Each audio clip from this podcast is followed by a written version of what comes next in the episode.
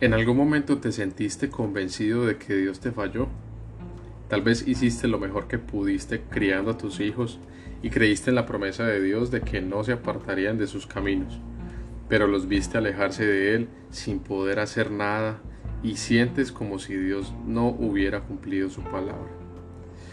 Tal vez te esforzaste en ser fiel y generoso durante años creyendo en las promesas de Dios de que Él cuidaría de ti y proveería para tu familia pero ahora mismo estás mirando la crisis financiera directamente a la cara y te preguntas, ¿dónde está Dios en todo esto?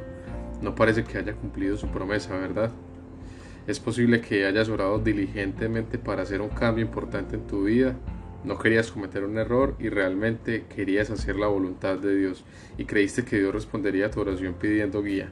Así que hiciste el cambio y definitivamente no funcionó. Solo lograste empeorar todo y sientes que Dios te ha defraudado. Ese es el tipo de preguntas que pasaban también por la mente de muchos de los primeros cristianos de la historia.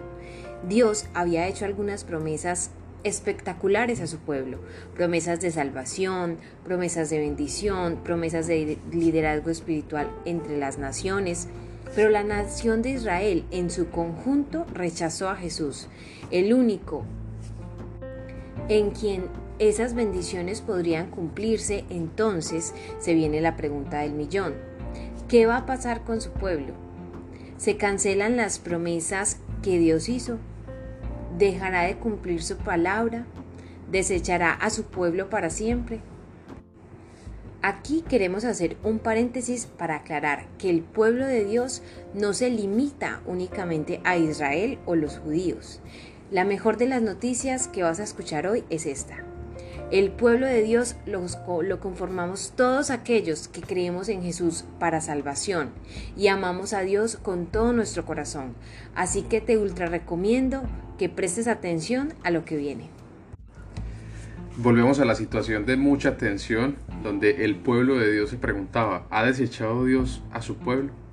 Y viene después una respuesta categórica. Dice, por supuesto que no. Y nos da una razón para aclarar su respuesta es que hay un remanente que será salvo por gracia. Este pasaje trata básicamente sobre el futuro del pueblo de Dios. Si hacemos un resumen rápido, el capítulo 9 trataba sobre su pasado y el tema era la elección soberana de Dios para escoger a su pueblo. El capítulo 10 trataba sobre su presente y el tema era el rechazo del pueblo de escoger el camino de salvación de Dios y la responsabilidad que tiene por su propia mala elección. Ya en este pasaje eh, se trata sobre el futuro del pueblo de Dios y el tema es la restauración, la restauración al lugar de privilegio y bendición. Un remanente es un pequeño conjunto que queda al final de un proceso y un remanente de personas es un pequeño número restante. Un remanente es un pequeño conjunto que queda al final de un proceso un remanente de personas es un pequeño número restante. Dios nos da la oportunidad hoy a ti y a mí de ser acogidos por su gracia inmerecida para ser salvos. Sus promesas se mantienen y se cumplen aún hoy en día. En este pasaje, Pablo da tres puntos que nos prueban esto. Prueba número uno. Pablo mismo era judío que estaba recibiendo todas las bendiciones de la salvación de Dios. Dios no había fallado en guardar su palabra. Él estaba extendiendo sus promesas de salvación a los judíos que respondieron con fe a su Hijo, y Pablo fue uno de ellos. La segunda prueba es Elías. Elías estaba deprimido porque pensaba que era el único que quedaba fiel al Señor. Y al diablo le encanta cuando el pueblo de Dios piensa que son los únicos que quedan, que todos los demás están al lado del enemigo.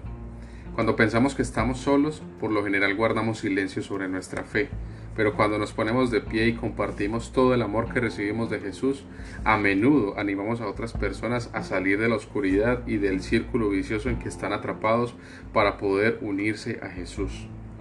Dios siempre tiene un remanente de verdaderos seguidores. Tenía uno en los días de Pablo y tenía uno en los días de Elías, y seguro que tiene uno hoy. La tercera prueba son las personas salvadas hoy. El hecho de que hoy Dios nos da la oportunidad de ser salvos por el sacrificio de Jesús es prueba de que Dios no falló en guardar su palabra. No desechó a su pueblo y siempre tiene un remanente de verdaderos creyentes. Dios no salva a su remanente por las obras que hacen, sino a causa de la gracia inmerecida que nos da. Recuerdo hace unos años cuando tuve muchos quebrantos de salud.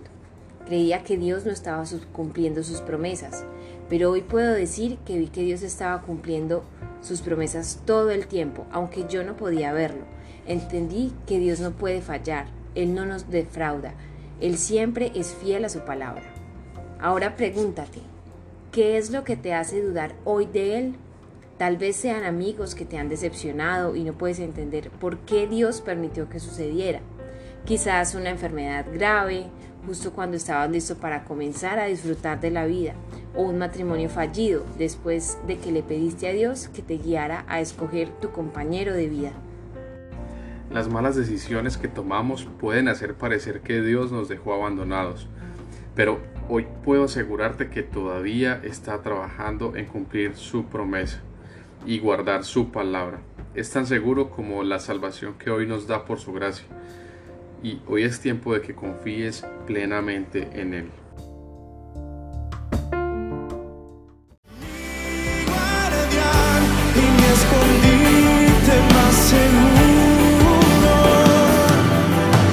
Soy tu protegido soy corro a tu refugio.